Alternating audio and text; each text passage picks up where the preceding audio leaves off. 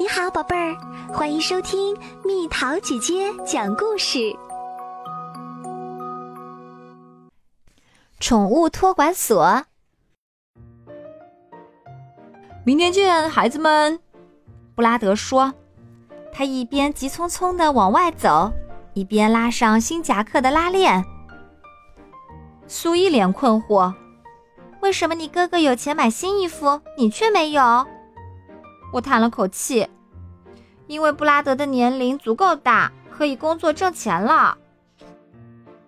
有钱的感觉一定很好，苏说：“我想参加足球夏令营，可是今年费用上涨，对我们家来说太贵了。”是啊，要是有钱，我就可以买新的棒球手套了。我说：“这副已经用烂了，怪不得我总接不住飞来的球。”嘿，或许我们可以想个办法赚钱，这样既能支付我去夏令营的费用，也能给你买新手套。苏提议：“我们还太小，不能工作。”我说：“我们也不能去送快递，因为我俩都不会骑电动车。”别开玩笑啦，丹尼斯！苏打断我的畅想。好好想想，有什么工作是我们能做的吧？我们一边散步一边讨论这个问题。我们可以帮布拉德把快递从小区大门送到人家门口。苏提议，他才不会答应呢。我撇撇嘴，这样他会少挣很多钱。你注意到他一直在买新衣服之类的东西吗？我猜他肯定是喜欢上了那个叫丽萨的女孩。苏咯咯的笑了起来。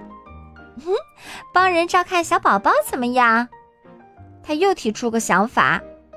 我们自己才九岁。我提醒他。布拉加先生牵着他的小狗斯巴奇匆匆走过。我也好想养只小狗。这已经是我第一百次这么说了。遛狗很累的，才不会呢！如果能，我突然停下来，有了，我们不如做帮人照顾宠物的生意吧！我大喊道：“这倒是可以。”苏说：“一定可以，还能让妈妈看看我自己可以照顾好宠物狗。”布拉德回来的时候。我们正忙着做计划，他剪了一个看起来很傻的新发型。苏和我对视了一眼，咧嘴笑了起来。你们在干什么？布拉德问。我们准备做照顾宠物的生意，我回答说。挺酷啊！你们准备怎么做呢？我们打算先张贴海报，然后等顾客打电话来。我解释说。海报上留谁的电话？布拉德问。妈妈绝对不会同意你留她的手机号。布拉德说的对，他已经用送快递挣的钱给自己买了手机。我妈妈也不会同意的。苏说。我们可以写你的手机号吗？我问布拉德。当然可以，他说。我有点怀疑。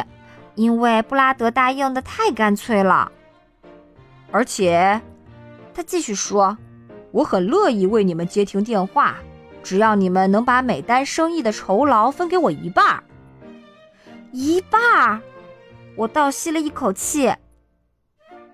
哎呀，就这么定了，话费也很贵的，怎么办？我们必须要用电话，只好答应他了。我们给自己的小店起了个名字“完美宠物托管所”，还设计了一个很酷的标志。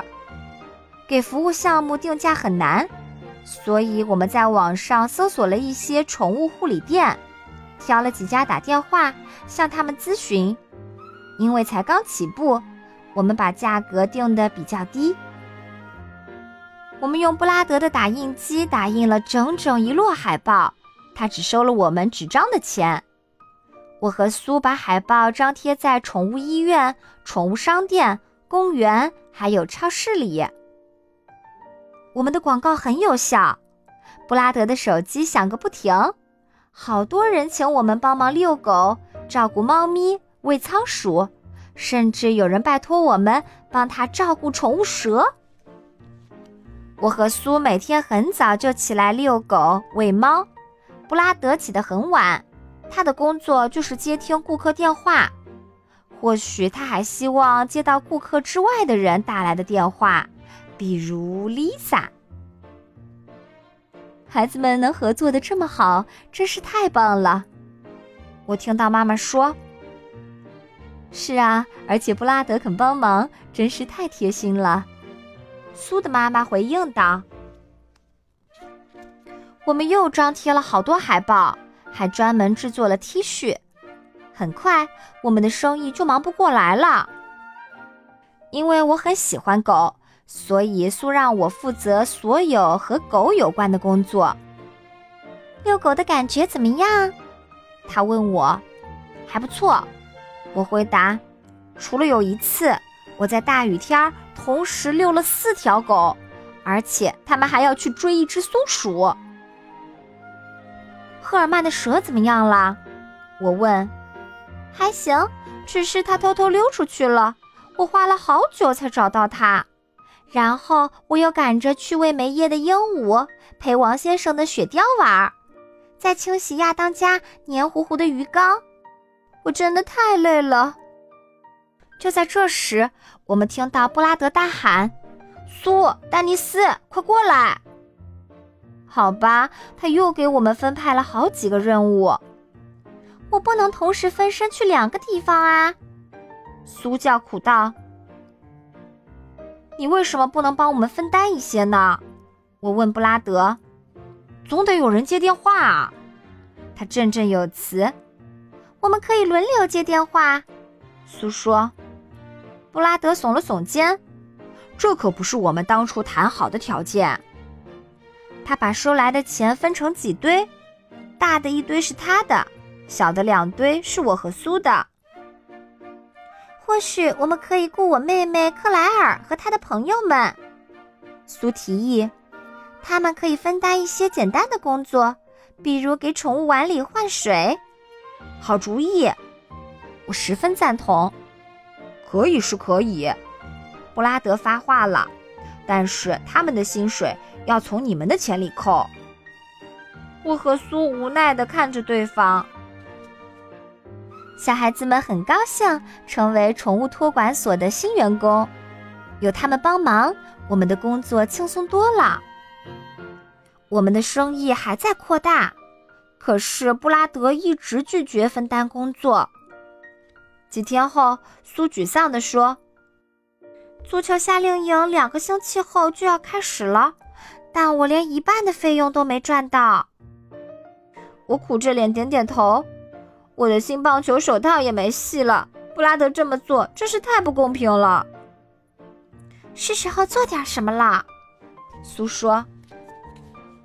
我们把小孩子们也叫到一起开会。是时候来一次罢工啦，苏说。什么是罢工？克莱尔好奇地问。就是一群工人一致同意停止工作。苏解释说。我们想让布拉德一起分担工作，并且公平地分配酬劳。我继续向小孩子们解释，他一直拒绝我们的要求，所以我们会暂停所有照顾宠物的工作，直到他答应为止。万岁！孩子们欢呼。我觉得他们并没有真的理解罢工，只是觉得罢工听起来很有趣。第二天早晨，我们开始抗议。布拉德从窗户里探出脑袋：“怎么这么吵？我的手机响了半天，我都听不见。”看到我们的标语，他不说话了。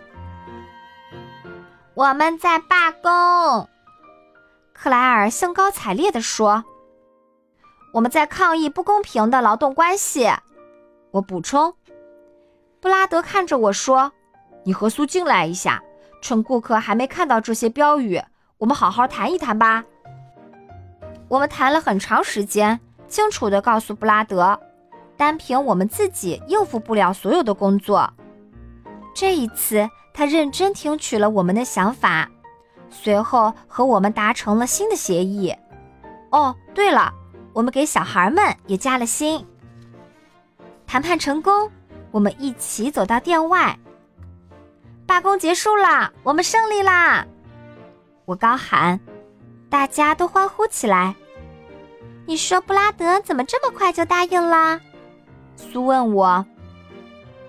他上个星期辞掉了送快递的工作，现在只能靠宠物托管所赚钱啦。还有，布拉德知道他错了。几个星期后，苏和我坐在我家门廊前聊天儿。他上午报名了足球夏令营，我则打了棒球，戴着新手套。因为布拉德也分担了照顾宠物的工作，我们有了更多的自由时间。布拉德最近对我们太好啦，苏说：“是啊，也许是因为 Lisa 开始给他回电话了。”嘘，他过来了。苏小声提醒：“嗨，孩子们！”布拉德打了个招呼：“嗨！”我说：“你的箱子里装的是什么啊？”哦，你说这个？他看了看箱子，这是给你的礼物。我没听错吧？给我的？我半信半疑的打开了箱子。哇，一只小狗！我大叫：“这是对你辛勤工作的奖励。”布拉德说：“丽萨和我还会帮你遛狗，完全免费哦。”